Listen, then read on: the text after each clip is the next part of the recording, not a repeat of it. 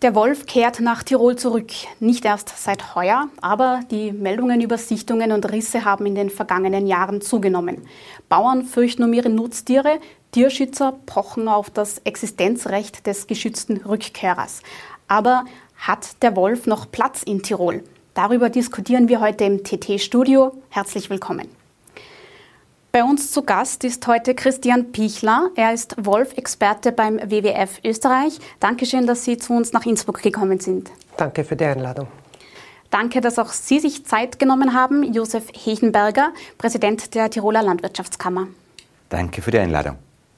Herr Pichler, ich würde die Eingangsfrage gerne direkt an Sie weitergeben. Hat der Wolf noch Platz in Tirol? Naja, da muss man zwei Punkte unterscheiden. Das eine ist, vom ökologischen Standpunkt sucht sich ja der Wolf selber seinen Lebensraum aus und somit ähm, er zurück und er hat natürlich Platz. Also er entscheidet ja selbst, wo er hingeht. Äh, die Frage ist, ob er in unseren Köpfen Platz hat ob wir ihn noch ähm, hier haben wollen. Und hier gibt es halt leider sehr unterschiedliche Meinungen. Hier gibt es auf der einen Seite natürlich äh, Leute wie Naturschutzorganisationen, aber auch äh, viele, die natürlich den Wert des Wolfs für die Natur erkennen. Ähm, und andererseits natürlich die Betroffenen, die Sorgen haben, wenn der Wolf zurückkommt. Und das ist auch verständlich.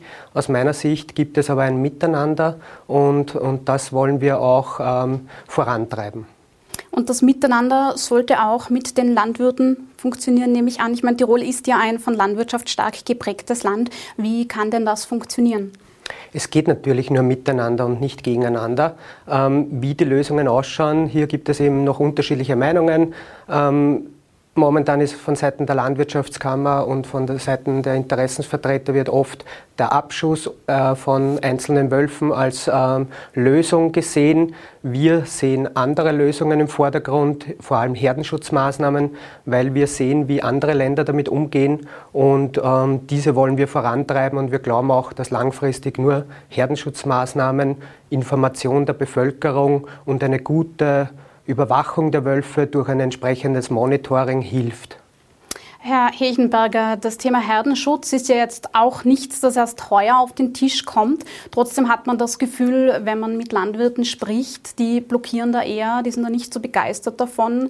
Äh, die Tendenz geht dann schon Richtung Abschuss. Was haben Sie für ein Gefühl? Wie ist denn die Stimmung unter den Bauern? Ich meine, die Almsaison hat ja gerade erst begonnen. Also eingangs in die Diskussion, wir diskutieren über ein Tier, das streng geschützt ist aber bei Gott nicht mehr vom Aussterben bedroht ist. Wir gehen davon aus, dass in Europa bis an die 30.000 Wölfe leben mit einer starken Vermehrungsrate.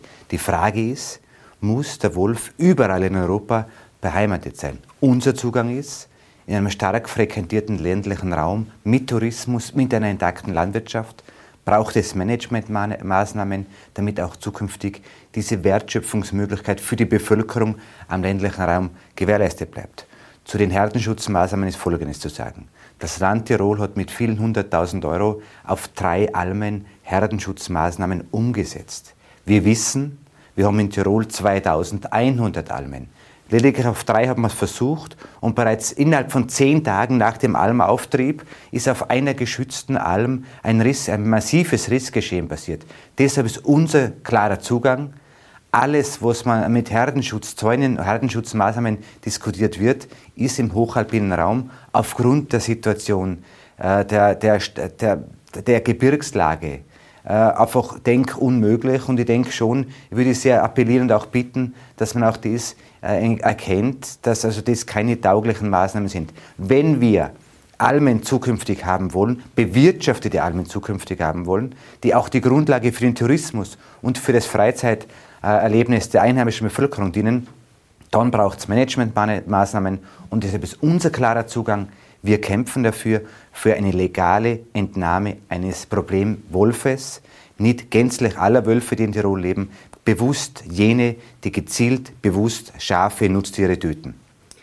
Sie haben gesagt, auf einer Alm hat's Problem, auf einer dieser Testalmen hat es Probleme gegeben, auf zwei hat es ja ganz gut funktioniert offenbar. Das waren jetzt aber auch nur drei Almen von den erwähnten über 2000. Das ist jetzt ja auch nicht unbedingt repräsentativ. Warum ist man denn generell so strikt dagegen, das ähm, breiter in, in breiteren Gefilden auszuprobieren? Ich denke also, wir sind nicht gegen Herdenschutzmaßnahmen und, und eines ist auch klar. Die Bauern betreiben bereits Herdenschutz. Die Frage ist, Wie sieht wolfssicherer Herdenschutz aus? Jede Alm ist mit Hirten ausgestattet, jede Alm ist eingezäunt, aber zwischen einem normalen Zaun und einem wolfsicheren Zaun ist im Hochgebirge ein großer Unterschied. Wir wissen, auf jeder Alm führen Dutzende Wege, Wanderwege durch das Weidegebiet. Das heißt, das muss uns nun klar sein, wenn der Herdenschutzzaun, der wolfsichere Herdenschutzzaun kommt, ist ein Bergwandern, ist ein Spazierengehen, ist ein E-Biken nicht mehr möglich. Diese, dieses Bewusstsein muss auch der Bevölkerung klar sein. Herr Bichler, was sagen Sie zu diesen Argumenten? Wie schaut denn das in anderen Ländern aus? Wie funktioniert es denn da? Ja, zunächst einmal zu diesen Herdenschutzmaßnahmen in Tirol, die hier versucht werden. Ähm, das ist ein guter Vorstoß, das sind erste Ansätze, aber auch hier spricht das Land Tirol selbst, also die Behörde, nicht von Herdenschutzmaßnahmen, sondern nur von einer gezielten Weidehaltung, also dass man die Nutztiere lenkt, aber noch nicht, äh, sie sind noch nicht wolfssicher ähm, gezäunt. Ähm, andere Länder sind hier wesentlich weiter. Aus meiner Sicht ist immer das beste Beispiel für uns hier in Westösterreich äh, die Schweiz, weil es hier ähnliche topografische Verhältnisse gibt. Es gibt ähnlich viel Tourismus, auch die Struktur der Landwirtschaft äh, mit sehr kleinen Herden ist sehr ähnlich. Und hier kann man sich einiges abschauen. Und wenn man sich die Entwicklung der Wölfe anschaut in der Schweiz, mittlerweile elf Rudel ähm, und mehr als 100 Wölfe, dann sieht man auch, was in fünf bis zehn Jahren hier auf uns zukommt. Ähm, das sind auch sehr viele positive Sachen, wie gesagt, für das Ökosystem, für die Natur, aber den Betroffenen muss geholfen werden. Und hier braucht es aus meiner Sicht viel mehr Energie noch und viel mehr ähm, Mittel, um den Nutztierhaltern hier unter die Arme zu greifen.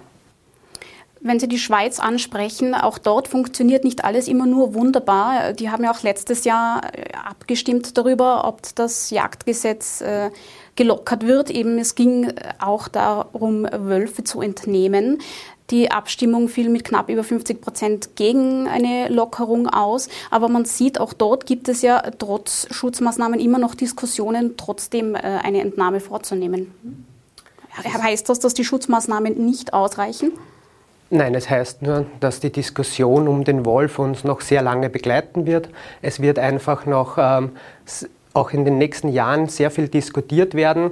Äh, das sieht man am Beispiel der Schweiz. Aber auch hier hat eindeutig das Votum gezeigt, dass die Bevölkerung sich eben nicht Absch den Abschuss von Wölfen wünscht. Ähm, nichtsdestotrotz gibt es noch immer sehr viele weitere Diskussionen.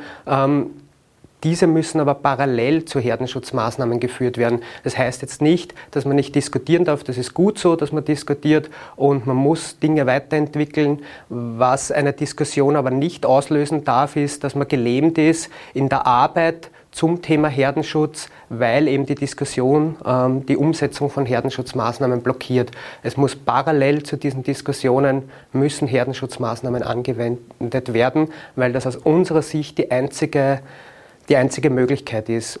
Bei der Europameisterschaft spielen auch alle äh, Teams in, mit denselben Regeln und hier kann nicht Österreich eine herausverhandeln, dass die Abseitsregel nicht gilt und genauso ist es auf europäischer Ebene. Hier gelten gleiche Regeln auch für Österreich und wir können hier nicht einen Sonderstatus einnehmen.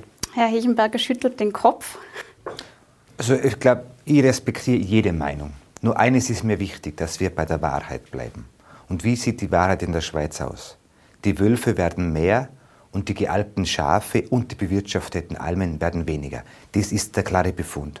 Und wenn wir uns äh, die Schweiz als Vorbild nehmen, dann muss ich sagen, dann fürchte ich mich schon sehr auf diese Entwicklung, wenn wir nicht vor, vorher entsprechende Weichenstellungen treffen, dass uns dieses Schicksal, das die Schweiz derzeit eilt, wir und nicht teilen. Aber ist das, Entschuldigung, wenn ich Sie unterbreche, aber äh, es ist ja nicht nur der Wolf schuld am Sterben der Almbauern und der kleinen Bauern. Sind es nicht vielmehr andere Umstände, nicht zuletzt der Klimawandel, ähm, die Industrialisierung, die eigentlich den kleinen Bauern, die wir ja in Tirol auch sehr viel haben im internationalen Vergleich, kleine Bauern, ähm, die ihnen viel mehr zusetzt als der Wolf in Wahrheit? Unsere kleinen Tiroler Bauernfamilien, die auf wenig Fläche in kleinen Einheiten wirtschaften haben wirklich von außen schon sehr viele Eindrücke, die das Leben als Bauern, als Bauernfamilie erschweren. Jetzt kommt mit dem Wolf eine neue, eine neue Herausforderung hinzu. Und mir geht es einfach darum, genau in Tirol gegenzusteuern keine Industrialisierung der Landwirtschaft zulassen, sondern die kleinen Einheiten auch zukünftig zu schützen. Und mir sagen Dutzende Kleinbauern, die ihre 20, 30 Schafe haben, und es beginnt bereits jetzt zu bröckeln. Ich habe in einer Gemeinde beginnen die Bauern jetzt bereits aufgrund der, der Rissgeschehen massiv also ihre Tiere zu verkaufen und die Stalltiere für immer zu schließen. Mit der Folgewirkung, die Bewirtschaftung geht zurück, die Biodiversität geht zurück, die Attraktivität des ländlichen Raums geht zurück und damit hat es auch eine massive Folgewirkung für die gesamte Gesellschaft. Und da wollen wir bewusst gegensteuern, nicht jeden Wolf, der da ist, töten, aber die, die bewusst reißen, bewusst morden am, äh, am Nutztier, die können entnommen. Und zum Thema gleiche Spielregeln für Europa, die es der Herr Kollege Bichler äh, bereits äh, gesagt hat, Fakt ist, in Schweden gibt es bewusst und gezielte Entnahmen im Rentiergebiet. In Griechenland gibt es Entnahmen. In Frankreich gibt es Entnahmen. Das heißt, wenn wir, mit, um, um beim Fußball zu bleiben, die gleichen Spielregeln haben, dann muss auch Österreich, dann muss auch dem Alpenraum ermöglicht werden, gezieltes Management für den Wolf umzusetzen. Derzeit spielen also unsere Kollegen in anderen Staaten äh, mit mehr Möglichkeiten, wie wir derzeit in Tirol und in Österreich vorfinden. Es fällt immer wieder der Terminus Problemwolf. Herr Bichler, ähm, ist das in Tirol, sind das für Sie schon Problemwölfe? Was würden Sie zu dem Argument von Herrn Hechenberger sagen, dass man diese Wölfe, die immer wieder Probleme machen, eben entnimmt, gezielt entnimmt? Also im Endeffekt ist es ja so, dass der Wolf nicht zwischen erlaubter und unerlaubter Beute unterscheiden können äh, kann. Wildtiere darf er fressen, Nutztiere darf er nicht fressen. Ähm, er versteht natürlich den Unterschied nicht. Höchstens, man wendet Herdenschutzmaßnahmen an, man äh, installiert Elektrozäune, man behirtet sie, äh, die Nutztiere, oder man hat Herdenschutzhunde. Dann kann man auch Wölfe fast erziehen. Das sieht man in anderen Ländern. Dann verstehen sie, dass es hier äh, Schmerzen gibt, wenn sie in die Nähe von Schafen kommen, weil sie eben einen Elektroschlag bekommen.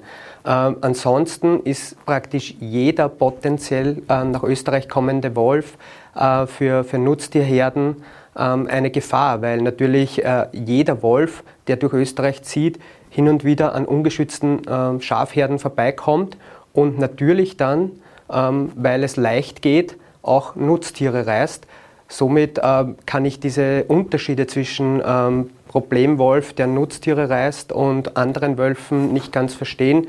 Für mich ist es so, dass ähm, ähm, praktisch jeder Wolf irgendwann im Laufe seines Lebens sich an ungeschützten Nutztieren äh, vergreift und umso wichtiger ist es deswegen, sich vorzubereiten. Wenn der eine Wolf weg wäre, weil man ihn zum Abschuss frei gibt, dann kommt der nächste nach. Wir haben in Südtirol und Trentino 17 Rudel, wir haben in der Schweiz 11 Rudel. Also es ist nur eine Frage der Zeit, bis die nächsten fünf bis sechs Wölfe hier nach Tirol wandern. Was sagen Sie dazu? Dann denke, kommen Problemwölfe nach. Wir wissen, dass sich der Wolf sehr stark vermehrt. Bei diesem reichen Angebot an Futter das er vorfindet, wird es wahrscheinlich nur schneller gehen. Aus dem Grund können wir jetzt noch diskutieren. Wir werden mittelfristig sowieso über ein Wolfsmanagement diskutieren müssen und umsetzen müssen. Der WWF kann sich jetzt noch eine Zeit lang also wehren gegen die Abentnahme. Die wird kommen. Die wird kommen müssen. Wenn allein in Mitteleuropa an die 35 Rudel sind, gehen wir davon aus, dass jährlich also über 100 junge Wölfe auf die, äh, zur Welt kommen. Das heißt, wir werden vom Wolf überrannt, wenn wir nicht rechtzeitig Maßnahmen setzen. Und einen Aspekt, und der kommt mir immer zu kurz. Bei mir rufen derzeit Dutzende junge Väter und Mütter an, die auch das Sicherheitsrisiko, wenn ein Wolf auf der, auf der Europabrücke überfahren wird, heißt es, der Wolf ist im Siedlungsraum. Die Menschen bekommen Angst, auch mit diesem Argument, das man teilweise so locker wegwischt, das sollen wir ernst nehmen. Die Menschen sollen sicher, sollen unfallfrei ihr das Naturerlebnis genießen. Und auch dieser Aspekt, denke ich, soll in einer ehrlichen Diskussion mitgefasst und mitdiskutiert werden. Das Österreich-Zentrum Bär Wolf Lux hat den bundesweiten Wolfsmanagementplan jetzt überarbeitet und so eine Art Ampelsystem äh, eingeführt. Das ist nur eine Empfehlung, das ist nichts Verpflichtendes. Ähm, da geht es in erster Linie um die Sicherheit der Menschen. Darin heißt es aber, dass zum Beispiel ein Wolf, der in Siedlungsnähe sich bewegt und bei Sichtkontakt mit einem Menschen nicht sofort die Flucht ergreift, immer noch grünes Licht bekommt, also überhaupt äh, ohne Bedenken wahrzunehmen ist. Wie empfinden Sie das? Ist das so? Der Herr Hechenberger hat schon gesagt, es gibt äh, viel, viel Angst in der Bevölkerung, auch in der zivilen Bevölkerung, auch abseits der Landwirte. Also ich verstehe die Sorgen der Bevölkerung, weil man natürlich äh, wenig Informationen über die Wölfe, über die zurückkehrenden Wölfe hat in Österreich. Wir haben es einfach verlernt, wir kennen das nicht. Wenn man aber da auch wieder in andere Länder schaut, dann sieht man 20.000 Wölfe in Europa und täglich hunderte sozusagen Wölfe, die herumziehen und auch sehr viele Begegnungen. Und in den letzten 50 Jahren hat praktisch keine Begegnung jemals zu irgendeiner tödlichen Attacke oder so geführt. Das heißt, hier geht eine weitaus größere Gefahr von Nutztieren sogar aus. Ähm, aber auch da sind natürlich nicht die Nutztiere schuld, sondern man muss Menschen ordentlich informieren. Wir denken nur an Mutterkühe, wo es in den letzten äh, Jahren immer wieder Zwischenfälle gegeben hat. Hier muss man natürlich auch die Bevölkerung entsprechend aufklären und sensibilisieren, wie man sich verhalten soll. Und genauso ist es beim Thema Wolf. Man darf natürlich Wölfe nicht anfüttern, man darf ihnen nicht nachlaufen, man soll sie nicht versuchen zu fotografieren und sie aufzustöbern. Aber wenn man sie respektvoll wie Wildtiere behandelt, passiert praktisch nichts. Und das haben die letzten 50 Jahre in ganz Europa gezeigt. Äh, und das spiegelt auch der Managementplan wieder. Ein Wolf, der einmal entlang einer Siedlung läuft, der versucht nur Energie zu sparen äh, und nicht mitten durchs Gelände zu laufen, aber der ist keine Gefahr. Vor allem tun sie das ja sehr oft in der Nacht, wenn äh, niemand äh, unterwegs ist. Also wie gesagt, Wölfe sind schon da, aber es gibt sehr wenig Begegnungen und das ist für mich nur sind Sorgen, die man entkräften kann mit entsprechender Information. In diesem Wolfsmanagementplan wird auch auf das Verhältnis Wolf und Nutztiere, Landwirtschaft eingegangen. Darin wird empfohlen, dass eine Entnahme in besonderen Situationen möglich sein sollte, allerdings nur, wenn eben auch Schutzmaßnahmen vorhanden sind, die wiederholt übergangen werden von gewissen Tieren. Ähm, ja, jetzt wissen wir in Tirol nicht alle Landwirte, die Almen haben, sind schon so weit, obwohl wir jetzt seit Jahren diskutieren, dass sie Schutzeinrichtungen, wie sie auch von Experten empfohlen werden, ähm, wolfssichere Schutzmaßnahmen ergriffen haben. Ist es dann gerechtfertigt? Im Falle eines Schadens ist es nämlich so, dass die Forderungen nach Entschädigungszahlungen schon immer da sind, aber die Bereitschaft für die Schutzmaßnahmen weniger da ist. Ist das gerechtfertigt in Ihren Augen? Mir ist wichtig, eines einmal klarzustellen. Es gibt in Tirol keine Alm, die ungeschützt ist. Die Frage ist, wir reden von diesen Wolfs. Die, Frage ist, ob sie wolfssicher genau. geschützt sind. Und auch hier ist die, die Meinung der Experten unterschiedlich. Im Tiroler Oberland haben die Bauern genau das gemacht, was die Experten des Landes empfohlen haben. Jeden Schritt, der empfohlen wurde, wurde, einzig, wurde eins zu eins umgesetzt.